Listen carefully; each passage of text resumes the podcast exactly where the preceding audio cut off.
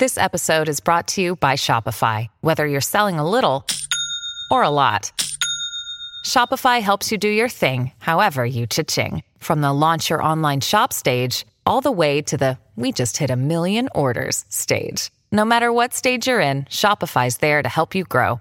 Sign up for a $1 per month trial period at shopify.com slash special offer, all lowercase. That's shopify.com slash special offer. Las noticias se cuentan de muchas maneras. Acompaña a Freddy Silva a leer Entre líneas, una aproximación con lupa para comprender los contenidos que no se perciben a simple vista. Por Americano.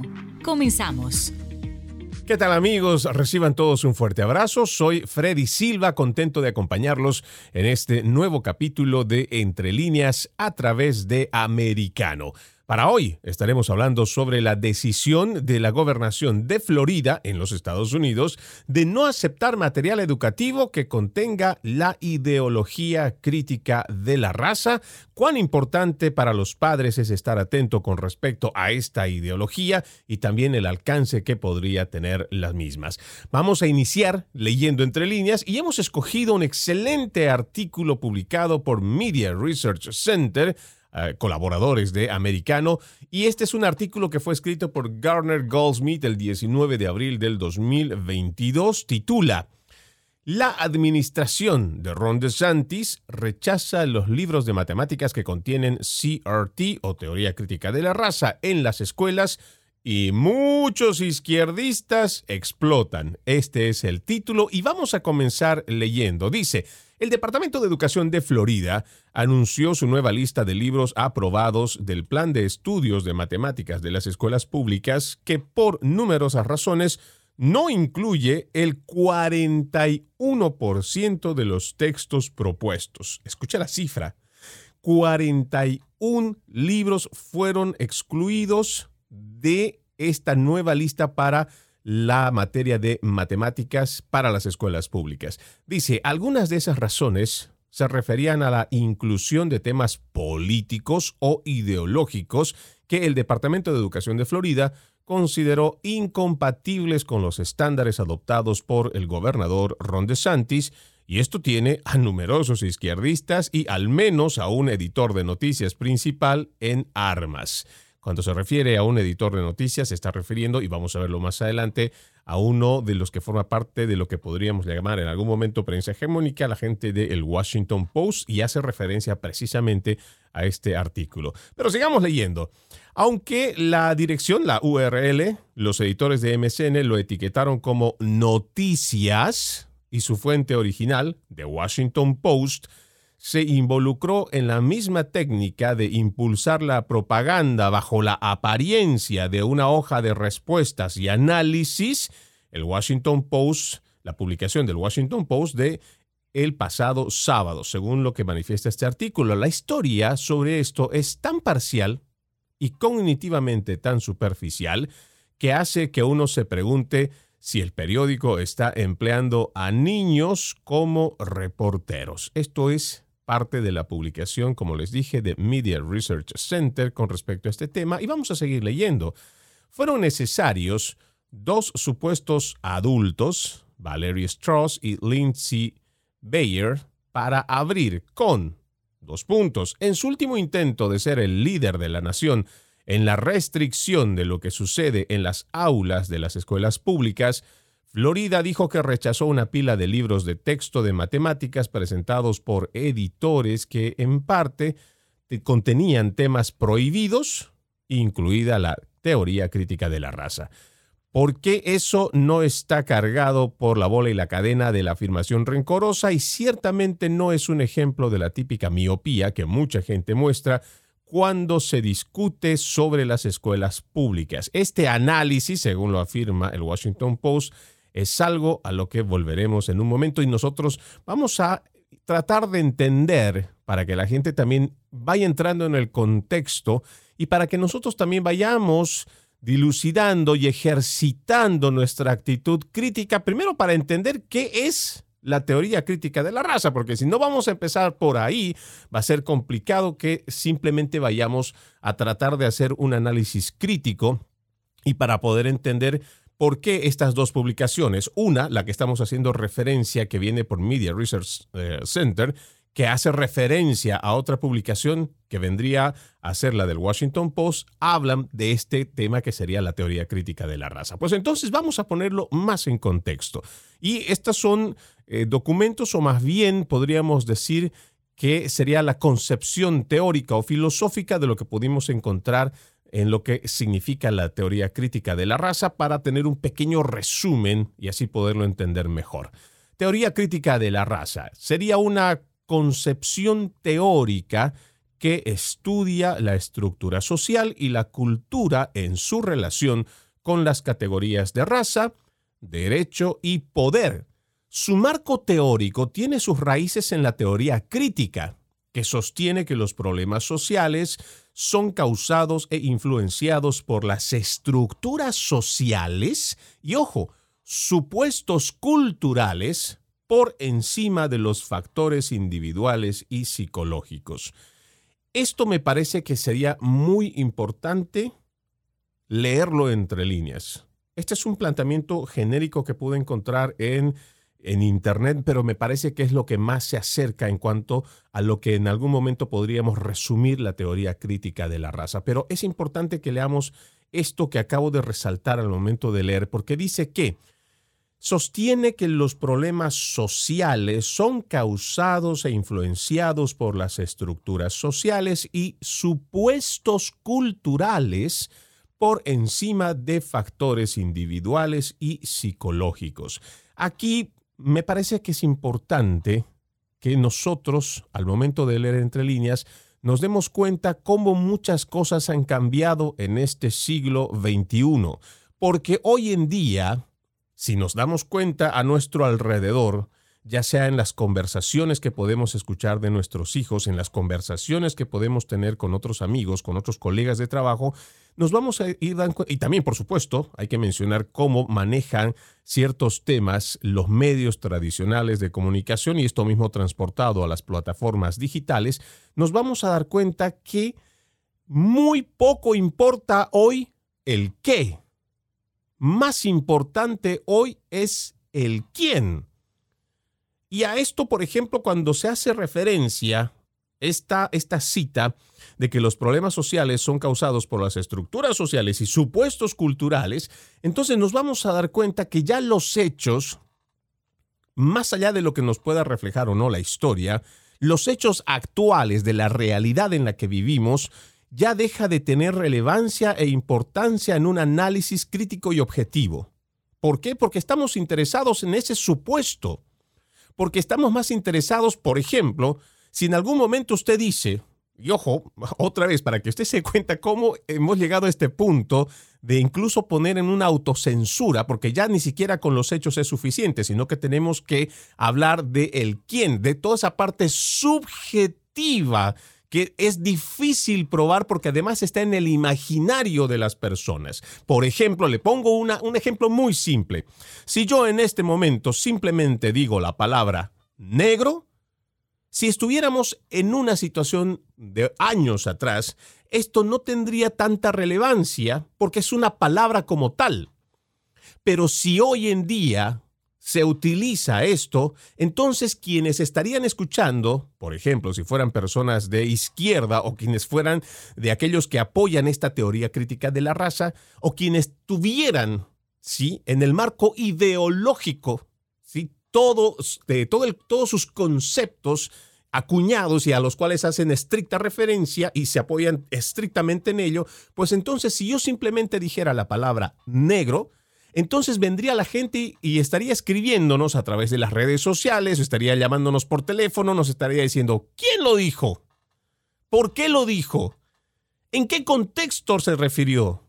¿Qué tono utilizó para referirse? ¿A quién realmente quiso ir con esa palabra? ¿Se dan cuenta? Cuando empezamos a dejar de lado lo que podríamos decir una realidad objetiva, y la vamos cambiando por algo subjetivo o como en este mismo planteamiento, supuestos culturales, ya no estamos hablando solamente de que, por ejemplo, hoy, a lo que mucha gente dice, existe un sistema opresor. ese sistema opresor que no permite que las ciertas minorías no puedan surgir y salir adelante. Sí, como muchos izquierdistas suelen utilizar no solo aquí en los Estados Unidos, en gran parte de este continente, sino en todo el continente. Pero cuando les preguntas a ellos, ¿quién? ¿A quién te estás refiriendo? ¿Quién es esa persona? ¿Quién es ese opresor? No, ellos dicen es el sistema. Ok, está bien, vamos a ir por partes, porque lo importante cuando tú quieres resolver un problema es hacer el análisis de raíz para poder encontrar qué lo causa. El momento que tú encuentras quién lo causa, qué lo provoca, quién lo provoca, entonces tú puedes encontrar una solución a ese problema. Pero entonces tú vas con estos defensores de la teoría crítica de la raza, vas con estos defensores de la ideología de género, vas con estos defensores de las eh, políticas LGBT y ellos cuando tú les dices, por ejemplo, ¿cuál es el quién es ese sistema?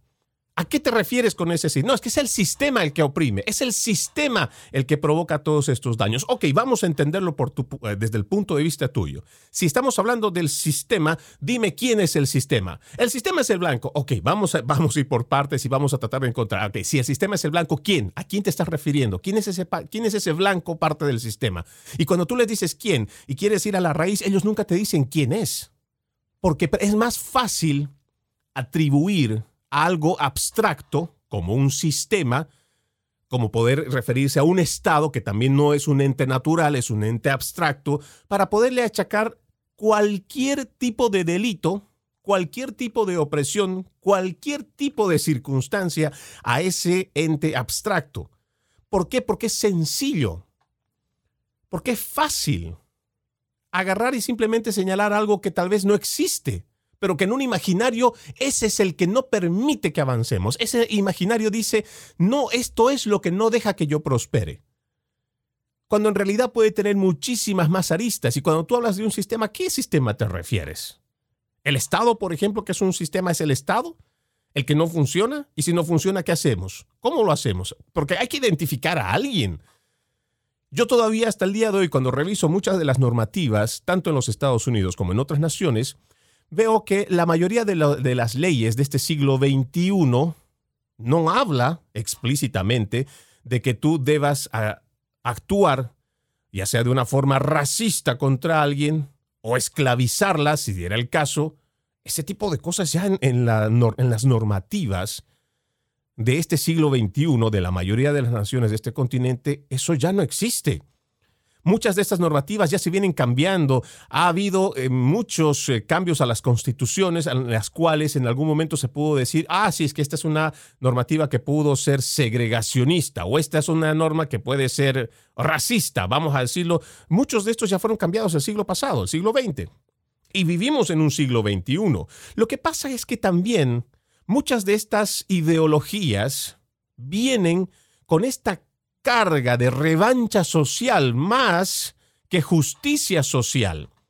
Porque tratan de que con esta revancha social, que mal lo camuflan, digamos, ¿no? Con justicia social, se pretende que cualquier acción que pudo haber venido del pasado, en los cuales nosotros, los que vivimos hoy el presente, no tuvimos nada que ver, no hicimos nada en ese aspecto, pero debemos de pagar este tipo de planteamiento usted lo va a escuchar no solamente aquí en los Estados Unidos como teoría crítica de la raza, esto mismo se refleja de otra forma en el resto del continente como indigenismo también. Y se ha dado muchos casos, se está peleando hoy mismo en el sur de Chile, hemos tenido casos en Bolivia, se sigue teniendo casos igual que se registran en el Perú y muchos otros lugares.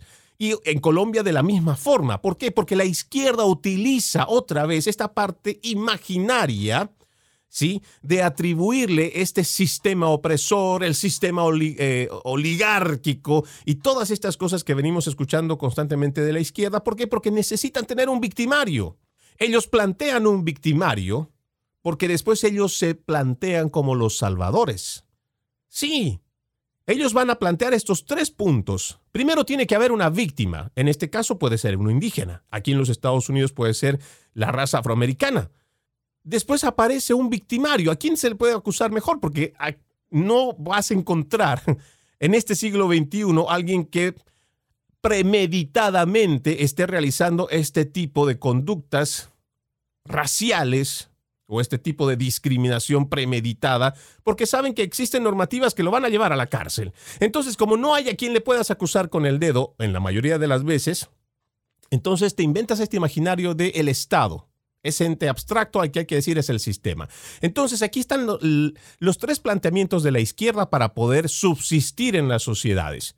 Plantean primero a la víctima, plantean al victimario que sería en este caso el Estado abstracto, y ellos se plantean como los salvadores que vienen a recuperar, que van a luchar contra este Estado, que van a luchar con el sistema opresor para defender a, estos, eh, a estas víctimas. Y hemos visto a lo largo de estos años cuál es el resultado de estas propuestas de izquierdas.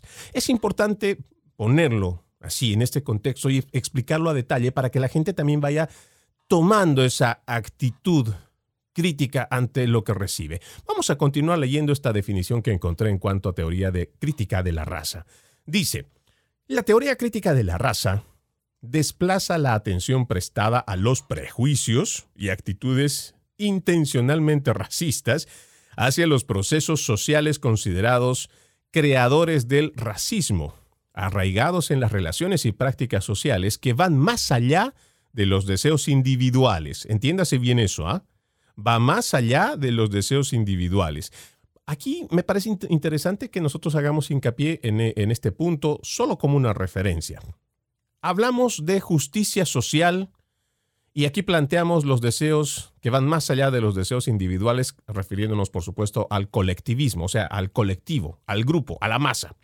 Cuando hablamos en términos legales, por lo general, sí, por lo general, la justicia hace precisamente el acto de justicia unipersonal, o sea, a una sola persona, por lo general. Pero vemos cómo con estas ideologías lo que quieren es hacer que el individualismo vaya quedando hacia abajo para que el colectivo se imponga sobre el individuo y utilizan al Estado para imponer estas ideologías a, estas, a estos individuos que cuando se enfrentan ante una justicia, la justicia a justicia precisamente a una persona más que al colectivo. Sigamos leyendo. Entiende la raza como un constructo sociolegal y sociopolítico por lo que esta teoría puede considerarse una corriente constructivista que sostiene que para lograr la justicia social es necesario tener en cuenta las diferencias raciales. Asimismo, los académicos que trabajan en esta corriente están de acuerdo con que el supremacismo blanco y el poder racial se han mantenido a lo largo del tiempo, en parte gracias a las leyes establecidas y que la historia ha mostrado que es posible cambiar la relación entre la ley y el poder racial y de manera más general perseguir un proyecto de emancipación. Interesante este planteamiento y cómo nuevamente se habla de este supremacismo blanco, poder racial, que ha mantenido este supremacismo blanco a lo largo del tiempo. Debo irme a mi primera pausa en Entre líneas. Tenemos que hablar mucho en cuanto a esto de la teoría crítica de la raza. No se muevan. Ya volvemos. En breve regresamos con Entre líneas, junto a Freddy Silva por Americano. Vive en la verdad. Somos Americano.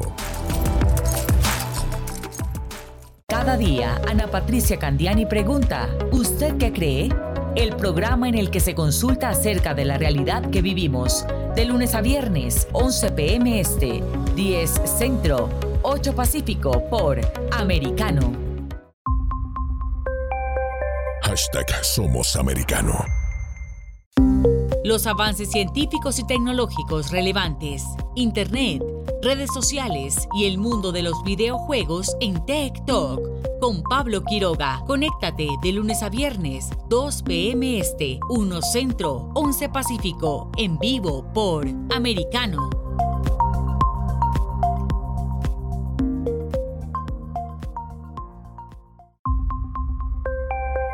Hashtag Somos Americano noticias e información del acontecer de nuestra región con sabor caribeño. Acompaña a Diulca Pérez e infórmate de lunes a viernes en vivo 9 a.m. Este, 8 Centro, 6 Pacífico por Americano.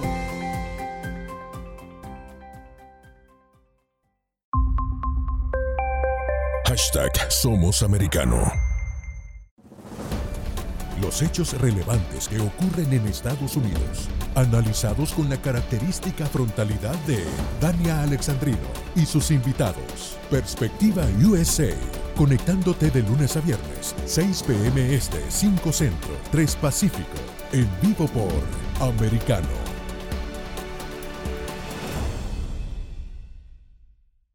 Siempre en la verdad, somos americano.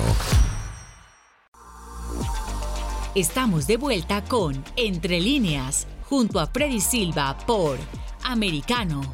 Gracias por continuar con Entre líneas. No se olviden, ustedes pueden escucharnos, además de la radio, lo pueden hacer a través de nuestra página en el internet www.americanomedia.com www.americanomedia.com. Hoy estamos haciendo referencia a la decisión de la gobernación del estado de la Florida de no aceptar material educativo que contenga la ideología crítica de la raza. Y para ello estamos sacando un artículo eh, publicado por el Media Research Center escrito por Garner Goldsmith el 19 de abril. Y continuando con esta lectura, además de haber leído los conceptos en el anterior espacio sobre lo que es eh, el concepto y la definición de la teoría crítica de la raza. Vamos a seguir leyendo este, este artículo que por demás es muy interesante, que hace referencia a una de las publicaciones del Washington Post y dice,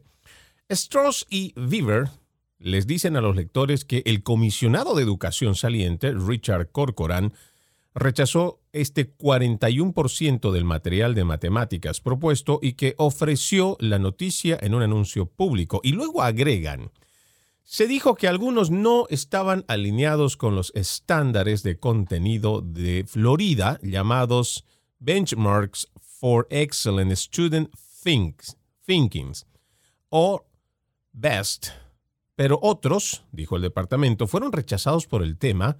Las razones para rechazar los libros de texto incluyeron referencias a la teoría crítica de la raza, inclusiones de Common Core y la adición no solicitada de aprendizaje social emocional, SEL por sus siglas en inglés, en matemáticas. Esto es lo que puso como anuncio la página oficial del Departamento de Educación de la Florida. Y luego ofrecen, dice este artículo, lo que parece ser un punto válido.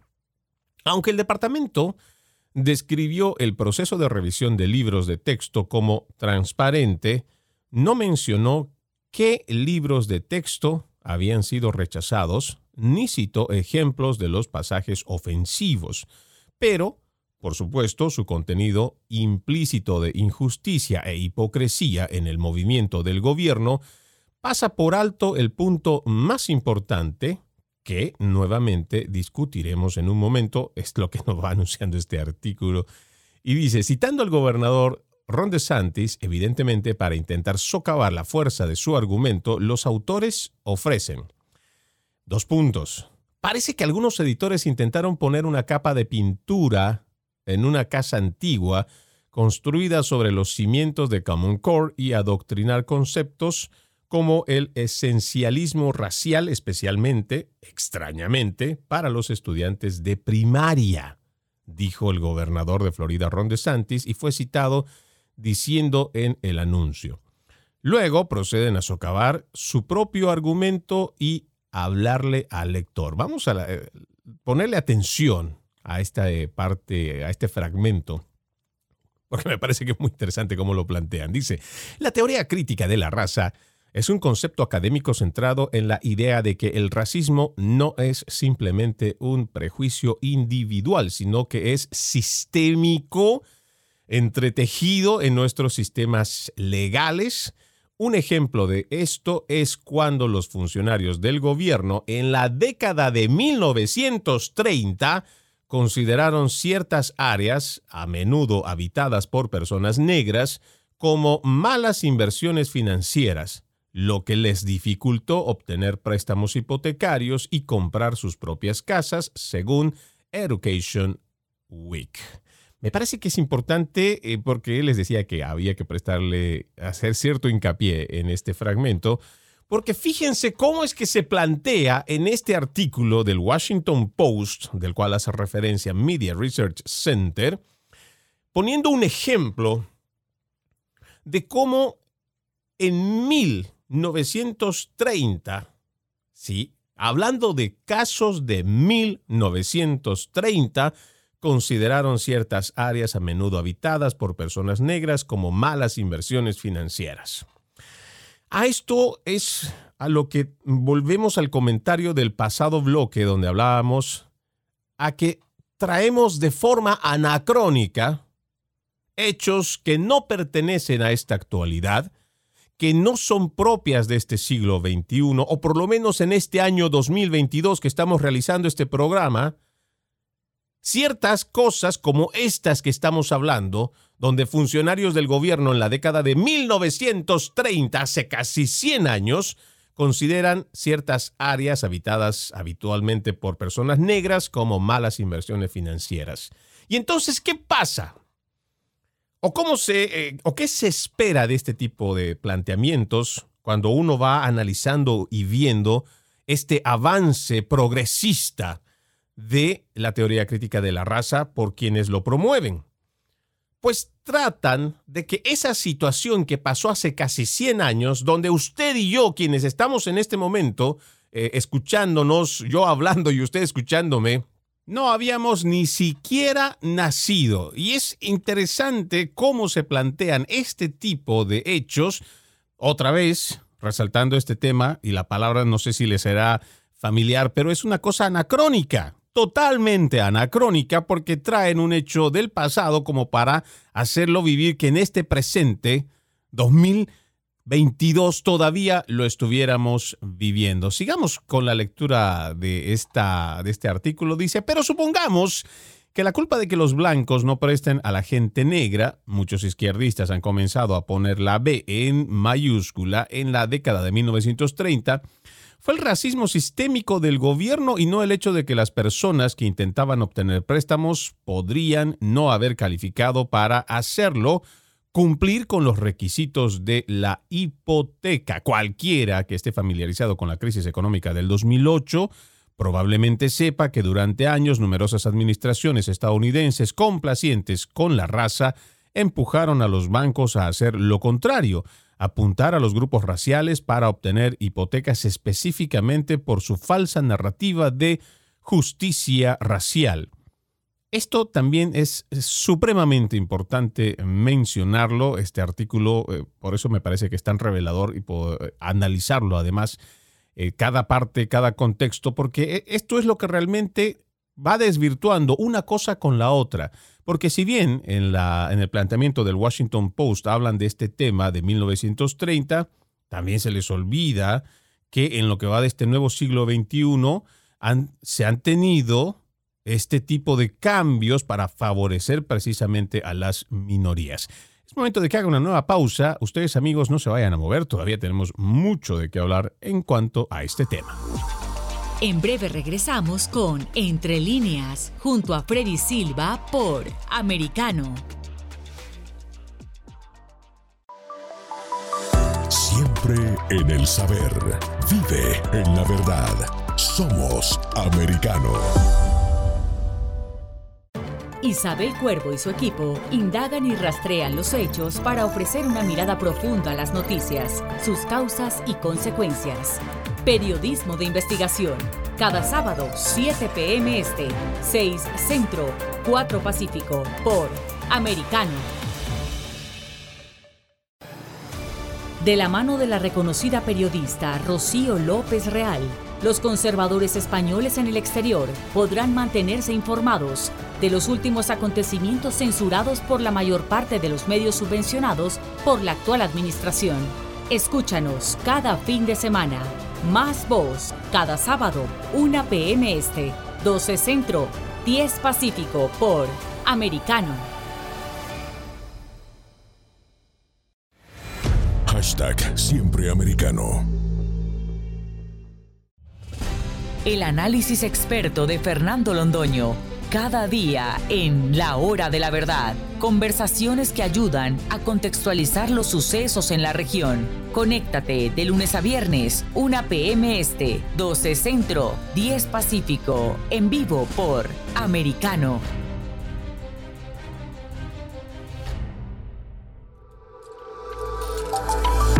Vive en la verdad. Somos americano.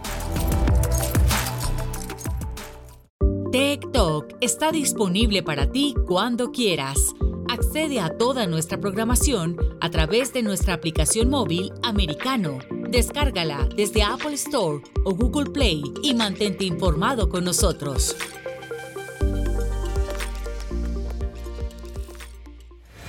Hashtag siempre americano.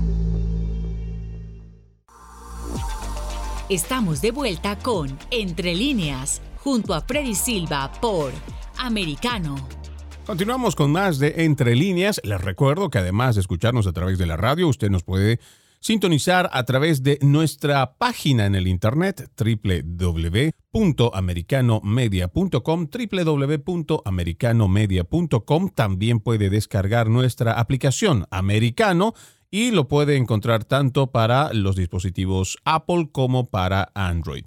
Seguimos haciendo la lectura de este interesante artículo publicado por el Media Research Center, escrito por Garner Goldsmith el 19 de abril, hablando sobre cómo la administración del gobernador Ron DeSantis rechazó los libros de matemáticas que contienen la teoría crítica de la raza en las escuelas y esto ha generado reacción, por supuesto, en muchos de la izquierda. Eh, voy a retomar parte de este artículo porque hay una eh, hay dos palabras que me parece que es muy importante que resaltemos para ir entendiendo más de este contexto de la teoría crítica de la raza. Dice, pero supongamos que la culpa, haciendo referencia de esto que habíamos mencionado, de que en la década de 1930, pues a la población negra no le daban préstamos porque las habían considerado muchas de, de las personas donde generalmente vivía más de esta comunidad, que eran malas inversiones financieras. Entonces, en, en el siguiente párrafo dice, pero supongamos que la culpa de que los blancos no presten a la gente negra en la década de 1930 fue el racismo sistémico del gobierno y no el hecho de que las personas que intentaban obtener préstamos podrían no haber calificado para hacerlo.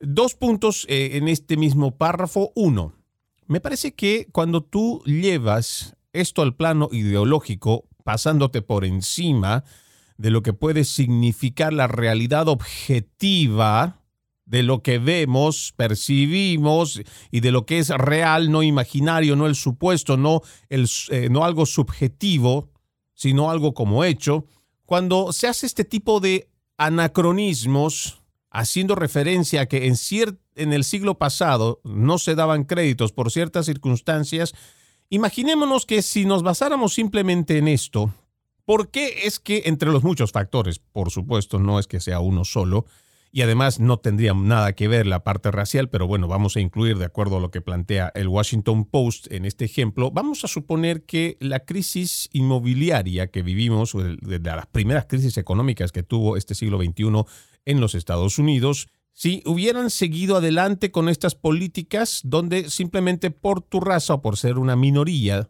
abiertamente se te dice, sí, tú puedes acceder a un préstamo, cómprate la casa, cuando en realidad si tú ves los estados financieros de las personas y no haces si un debido análisis sobre el riesgo de que la persona, por ejemplo, si gana mil dólares y el hecho de pagar la hipoteca de la casa le va a salir 900 dólares, y no vas a contemplar que esa persona tiene que comer, seguramente va a necesitar para transportarse, pagar la gasolina, si tendrá hijos tendrá que llevar comida a la mesa, tendrá que ver materiales, o sea, hay muchas cosas que uno tiene que contemplar.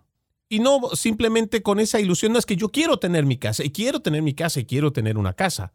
Y entonces vamos a traer la parte ideológica para decir, oh no, porque son una minoría, entonces tienen que tener el acceso a su casa. Pero entonces, ¿qué pasa cuando esa persona no lo puede pagar? ¿Qué pasa cuando esa persona acepta un préstamo que está por encima de sus capacidades económicas? Entonces, ¿quién asume al final este tipo de pérdidas económicas? Porque no solamente lo hace el banco. Y ya hemos visto que en la crisis de, de la pasada década, se han invertido miles de millones de dólares, entre comillas, para rescatar al sistema financiero, a toda la banca de los Estados Unidos, con el propósito de ayudar a las personas a que no perdieran sus casas. ¿Cuál fue el resultado? ¿Realmente ayudaron los de la banca? ¿Lo hicieron realmente? Por el hecho de que se había planteado que también eran las minorías que estaban siendo las que más perdían. ¿Realmente se hizo eso por un lado, pero también en la parte matemática?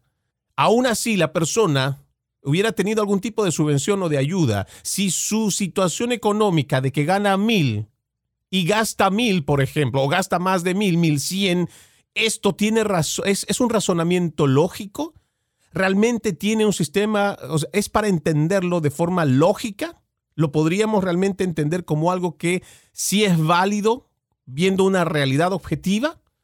Esas son las preguntas que uno tiene que plantearse al momento de poner en la balanza la parte objetiva, una realidad objetiva, con esta otra que es el imaginario, el ideal que nos presenta por lo general la izquierda o las ideologías de izquierda. El otro punto en este párrafo que me parece muy importante es conocer esto que llamamos como el racismo sistémico. Es otro término que seguramente usted lo ha escuchado y si no lo ha escuchado y esta es la primera vez, es importante ponerle atención o a qué se refieren con, este planteamiento para también tener más contexto al momento de hacer un análisis. Yo he encontrado dos artículos que me parecen que son eh, bastante reveladores al momento de poder hacer referencia. Y este es un artículo que saco del portal usccb.org. Viene con el título Abramos nuestros corazones, el incesante llamado al amor. Esta es una carta pastoral contra el racismo y que más o menos quiere explicar desde, este, desde su concepto que es el racismo sistémico. Y se lo voy a leer porque aquí leemos entre líneas y eso es importante para que también vayamos viendo estos puntos para poderlos analizar de una forma crítica. Dice, el racismo sistémico, la discriminación basada en la raza y el origen étnico, adopta muchas formas los Estados Unidos han hecho avances en la eliminación de parte de la discriminación racial legalizada e institucionalizada de años pasados, como la esclavitud, las leyes de Jim Crow, las escuelas separadas pero iguales y la prohibición de votar o poseer tierra. Eso totalmente de acuerdo, eso está dentro de los libros de la historia, esas son cosas que no las podemos negar y sigamos leyendo. Estas victorias duramente logradas merecen ser recordadas y celebradas. Aún así, estos avances son incompletos, los datos sobre el bienestar social y económico muestran disparidades entre muchas personas de color y sus homólogas blancas. Las tasas de desempleo, según esto, dice, de los afroamericanos, latinos y nativoamericanos son considerablemente más altas que el promedio nacional. La creciente desigualdad de ingresos afecta cada vez más a las minorías. En los Estados Unidos, la mediana de riqueza para los hogares blancos es 10 veces mayor que para los hogares negros y 8 veces mayor que para los hogares hispanos. Ahora, aquí eh, no, eh, eh, no podemos continuar con esta lectura sin hacernos eh, preguntas, ¿no? Porque aquí cuando se refieren a simplemente como datos o en estadística, realmente estamos hablando otra vez en ese imaginario de que el sistema hace de que los blancos ganen 10 veces más que los hogares negros, 8 veces mayor que los hogares hispanos. Esa es la pregunta que nos tenemos que hacer. ¿Por qué? Para empezar, en este siglo XXI todavía todavía estamos viviendo en un sistema capitalista. La esencia del capital es el esfuerzo individual de las personas para acumular el capital en base a su esfuerzo. Sí, eh, tal vez es una definición bastante simplista, pero para que nosotros lo podamos entender, a diferencia de lo que nos ofrecen con el comunismo, ese comunismo tan cercano como lo tenemos ahí en Cuba, en donde para todos todo es igual. Sí, pero cuando hablamos de todo es igual, lo más importante que se destaca es que la pobreza es igual para todos. Todos somos pobres igualmente. Y ahí no importa, eres digno, pero no importa. No importa. Sí, eres pobre, pero eres digno, no importa. Ahí, ahí tenemos esta lucha que se planteaba desde la Guerra Fría del pasado siglo y que todavía hoy mucha gente se lo cree. Aunque ustedes no me lo crean, pregúntenle a muchos cubanos aquí en los Estados Unidos, en el estado de la Florida, que es donde más eh, llegan eh, de esta nacionalidad, pregúntenles. Hay millones de cubanos que todavía siguen en esta lucha imaginaria de el imperio contra el pequeño estado cubano y esta lucha anti-yanqui o esta premisa anti-yanqui de los castristas y que mucha gente abajo, que por supuesto está acostumbrada a escuchar la radio, que solamente le va a poner información que tiene que ver con lo que el gobierno cubano, el gobierno castrista decide que pueden escuchar o lo que este mismo castrismo decide que pueden ver en la televisión. Otra cosa que ellos no lo autoricen no se permite. Y hay mucha gente que todavía, en pleno siglo XXI, todavía sigue pensando que esas consignas ideológicas que se planteaban desde el siglo pasado, desde el momento de la revolución, pareciera que para ellos sigue vigente, porque ellos todavía siguen creyendo que eso es vigente otra vez, y disculpen lo reiterativo, pero como si todavía lo estuviéramos viviendo en este siglo XXI.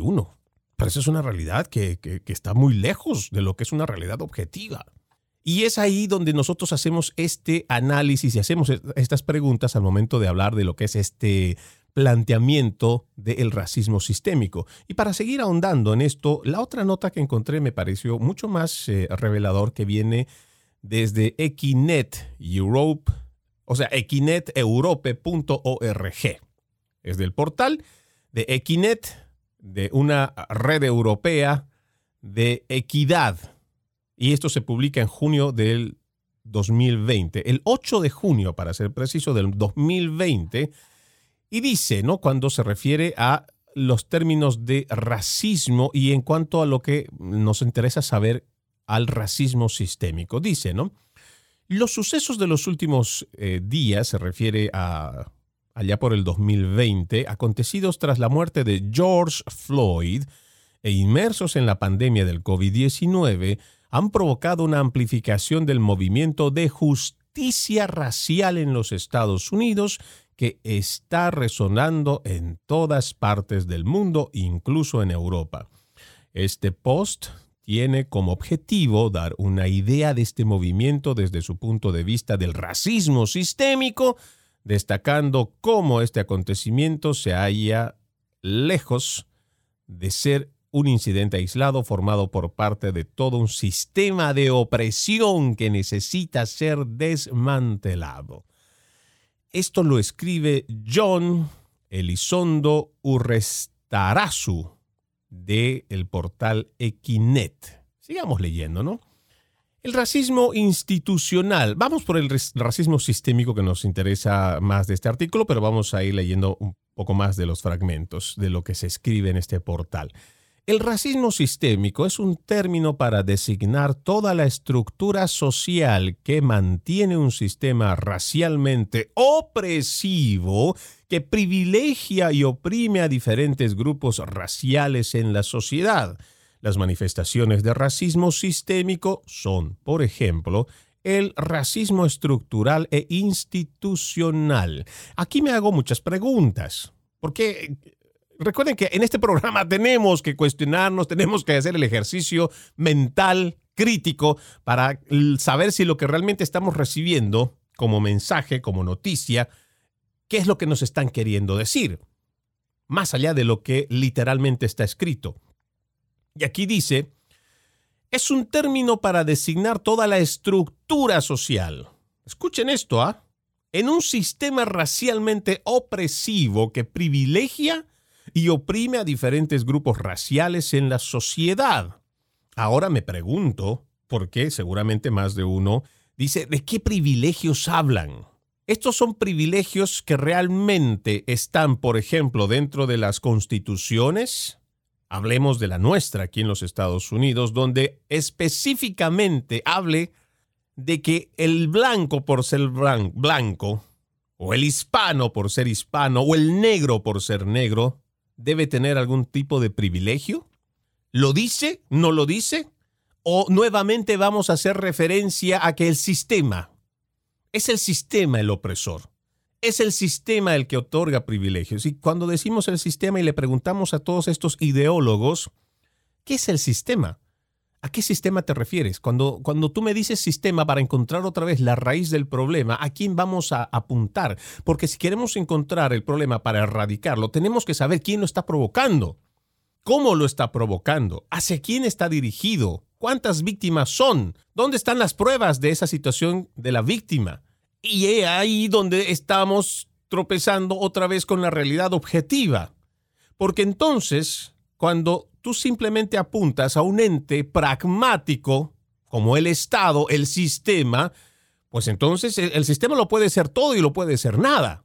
El asunto es que tú ya has conseguido que con esta narrativa encuentres al victimador, o sea, al que está provocando la opresión. No importa si esto eh, se acomoda, no se acomoda, si existe pruebas o no existe pruebas. El fondo de la mayoría de estos planteamientos de justicia social que se plantea es que exista reparations. O sea, lo que están buscando es de alguna manera, explicando el pasado, trayéndolo al presente, para que el presente o los que viven en el presente reciban algún tipo de compensación porque aquellos en el pasado habrían sufrido algún tipo de discriminación. Independientemente de que la historia sea real, porque lo es, nuestra historia, sí, la historia de los Estados Unidos ha tenido hechos documentados de racismo, por supuesto que los ha habido, eso no está en tela de juicio, porque la realidad objetiva no se pone a discusión. Pero cuando estamos hablando de un siglo XXI, ¿por qué? Y otra vez viene mi pregunta. ¿Por qué quienes no hemos participado, quienes no hemos sido parte de ese sistema opresor, quienes hoy no somos racistas, quienes no estamos en contra de estas comunidades, porque además somos parte de estas comunidades, de estas minorías, ¿por qué nos tocaría a nosotros pagar algún tipo de reparación o algún tipo de compensación por cosas del pasado. ¿Y por qué digo nos tocaría pagar?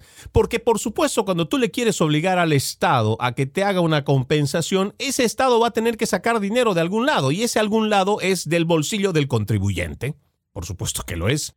Estas políticas de izquierda que lleva adelante esta administración son precisamente políticas de asistencialismo que no sale del dinero de quienes lo promueven, porque sería pues magnífico que si los demócratas quieren hacer o quieren beneficiar a algún sector y lo hacen con su dinero, con su bolsillo, pues está bien, total, no va a salir de nuestro dinero. Pero no, a los izquierdistas les gusta hacer caridad con dinero ajeno y por eso estas medidas populistas son bien aceptadas. ¿Por qué? Porque van a pagarle en nombre del Estado, sacando el dinero a los contribuyentes para pagar por cosas que nosotros no hemos hecho, que nosotros no hemos cometido en este siglo XXI. Vamos a una última pausa, ya regresamos con más. En breve regresamos con Entre líneas, junto a Freddy Silva por Americano.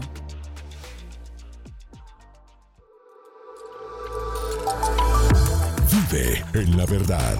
Somos americano.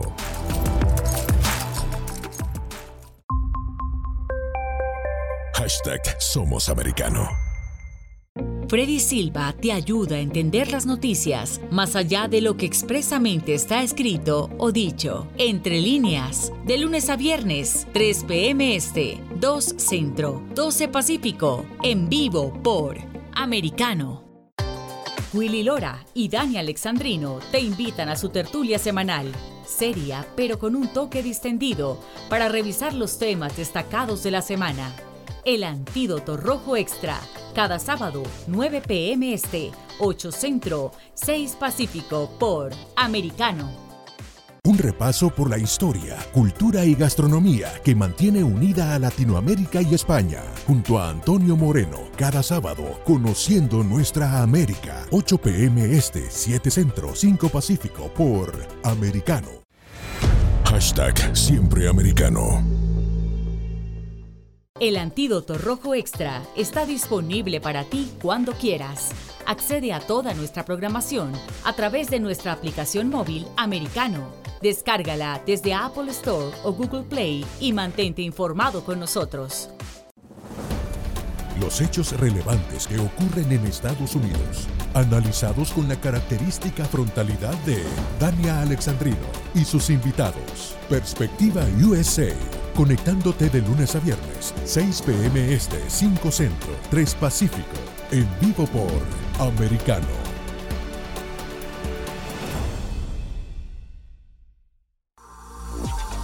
Estamos de vuelta con Entre líneas junto a Freddy Silva por Americano. Continuamos con más de Entre líneas, tocando este interesante tema sobre la teoría crítica de la raza y nos hemos detenido antes de ir a la pausa en un espacio que nos parece interesante saberlo en cuanto al racismo sistémico y este artículo, como les mencionaba, lo extraje de Equinet, de una red europea de equidad, todo fue publicado el junio 8 del 2020. Me quedé en este punto que también me parece es importante continuar después del racismo sistémico. Dice racismo institucional. Se refiere al sesgo racial sistemático inferido en políticas o leyes, así como a su práctica. Por ejemplo, sistemas de aplicación y judiciales. Este sesgo puede ser explícito o implícito, ignorando sistemáticamente las necesidades de las minorías raciales. Cuando yo leo este párrafo, también me parece importante hacer muchas preguntas. Por ejemplo, si estamos hablando de que hay un sistema de aplicación de la ley y también la parte judicial, y existe todavía estos sesgos de racismo institucional, como lo plantea este artículo, yo digo, ¿quiénes son los que terminan eligiendo? Porque Estados Unidos tiene una interesante democracia participativa y no es de ahora, no es algo nuevo. Una cosa distinta es que a lo largo de los años mucha gente nos ha metido en la cabeza y tanto en Estados Unidos como en el resto del mundo se ha ido diciendo, y esta es una narrativa por parte de los mismos políticos que nos dicen que la política es mala, la política es sucia, la política es corrupta y es mejor no meterse en política y hacer otro tipo de actividades. Es mejor hacer otro tipo de cosas. Esto hipócritamente lo dice la izquierda cuando en realidad son los que dicen esta situación, pero al final del día terminan siendo los que quieren eh, vivir del aparato estatal, ganar del sistema del aparato estatal. Ahora, volviendo a este planteamiento que les decía, Estados Unidos tiene una democracia bastante participativa, no de ahora, sino de mucho tiempo, donde tú vas haciendo las elecciones desde los condados, incluso desde las ciudades, como en muchas partes del mundo. Después vendrán las estatales y vienen los federales, las elecciones federales o para elegir a los funcionarios federales. Existe toda una cadena en la cual, se, por supuesto, si usted no está de acuerdo con un político o quien está encabezando algún tipo de legislación, póngase activo, participe, sea miembro activo de su comunidad, participe en las reuniones de su barrio, acuda y plantee lo que usted considera es algo que no está bien. Para que esto que usted está sintiendo, si se tratara de un racismo institucional, debe denunciarlo. Pero ojo, no denunciarlo para que se beneficie un sector sino para que se elimine eso que usted está denunciando, por ejemplo, un racismo institucional, no para que se abran espacios como últimamente se ha estado viendo, de que con políticas de género, por ejemplo, el hecho del el color de la raza o el género de la mujer, entonces ya no es necesario que las personas escojan a la persona que representa sus ideales o sus posturas políticas sino que por el hecho de que puede ser transgénero, que puede ser mujer o que puede ser de alguna minoría, de, raza negra, hispano, lo que sea, entonces va a haber un espacio, un cupo en, en la parte política solamente por esa condición, más no por las competencias, más no por el mérito. Entonces aquí también se hace un duro golpe a la democracia, porque cuando uno va a votar, no estamos yendo a una votación donde, a ver, vamos a escoger los hombres van a eh, votar aquí y las mujeres votan allá. Entonces vamos a ver si los hombres votan más por hombres o mujeres votan más por mujeres o seguramente el colectivo del LGBT va a votar. Entonces en la medida de que vayan los votos vamos a tener los curules. Ah, sí, los espacios van a ser tanto para mujeres, van a ser para hombres. ¿La democracia no consiste en eso?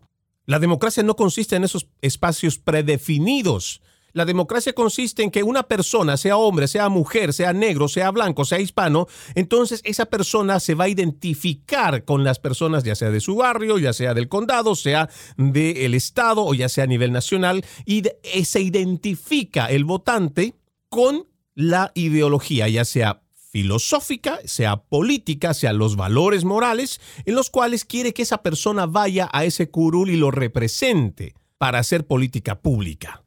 De otra forma, ¿de qué tipo de democracia estamos hablando? Por eso es importante que nosotros hagamos lectura minuciosa de, de este tipo de aspectos que se plantean, ¿sí? Con títulos que sí son bastante atractivos, porque ¿quién no quiere justicia social? Aunque justicia social es una redundancia también, ¿no? Porque la justicia para quién está hecha? Pues para la sociedad. Pero bueno, se plantea este tipo de situaciones y se habla, por ejemplo, siempre de una víctima. Hay una víctima, puede ser una mujer oprimida, puede ser una raza oprimida, y ahí está el Salvador. ¿Quién es el Salvador? El que precisamente plantea ese problema. ¿Para qué? Para que después que reconoce al victimario, que en este caso llegaría a ser el Estado o el sistema, entonces este, eh, este ideólogo es el que viene a ser el Mesías Salvador y por él es el que tienen que votar y al último pues logran su cometido y llegan al poder o llegan a asumir algún cargo público, van orientados con esa carga ideológica, no necesariamente a poder atender las necesidades de todo el colectivo de una comunidad. Y por eso es importante que nosotros debemos aprender a leer entre líneas en cuanto a los mensajes que nos van diciendo, los mensajes que vamos recibiendo. Me voy a quedar con muchísimo para poder todavía hablar porque en este artículo de uno de lo que saqué dice todavía del racismo estructural, hablamos del racismo interpersonal, el racismo interiorizado, existe todo un desarrollo de este tipo, estos tipos de racismo, pero en realidad lo único que están llevando es que exista un revanchismo. Sí, porque existe un resentimiento, la base es el resentimiento de sus planteamientos para que en base a ese resentimiento vayas y exijas una justicia social que en otras palabras no llega a ser una justicia social, sino que va a brindar beneficios o va a buscar privilegios para aquellos que están reclamando. Les decía, me voy a quedar con mucha lectura, incluso me voy a quedar con el artículo principal con el cual habíamos iniciado, como es el planteamiento del Media Research Center con respecto a esto, y vamos a encontrar la forma de cómo darle una segunda parte a este tema, porque nos parece que todavía es muy importante seguirlo haciendo. Mientras tanto, soy Freddy Silva, contento de haberlos acompañado en este capítulo de Entre Líneas. Los invito a que continúen con la programación de Americano. Entre líneas, un programa en el que leemos un poco más de lo que está expresamente escrito o dicho. Conéctate con nosotros de lunes a viernes, 3 p.m. Este, 2 Centro, 12 Pacífico, en vivo por Americano. Hashtag La Verdad en Americano. Así está el mundo. Está disponible para ti cuando quieras. Accede a toda nuestra programación a través de nuestra aplicación móvil americano. Descárgala desde Apple Store o Google Play y mantente informado con nosotros.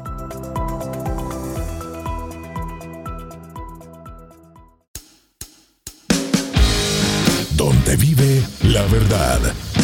Somos americano. Así está el mundo. Está disponible para ti cuando quieras. Accede a toda nuestra programación a través de nuestra aplicación móvil americano. Descárgala desde Apple Store o Google Play y mantente informado con nosotros.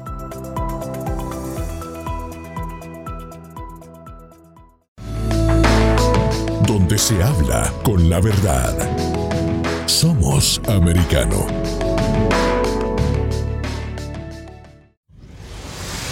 Deportes Americano está disponible para ti cuando quieras. Accede a toda nuestra programación a través de nuestra aplicación móvil americano. Descárgala desde Apple Store o Google Play y mantente informado con nosotros. Donde está la verdad, siempre americano.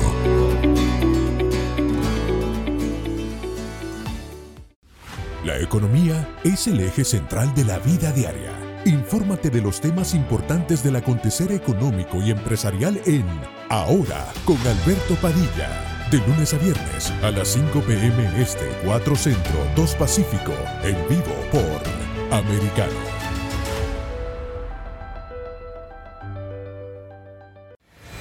Hashtag Siempre Americano. Noticias e información del acontecer de nuestra región con sabor caribeño. Acompaña a Diulca Pérez e infórmate de lunes a viernes en vivo 9 a.m. Este, 8 Centro, 6 Pacífico por Americano.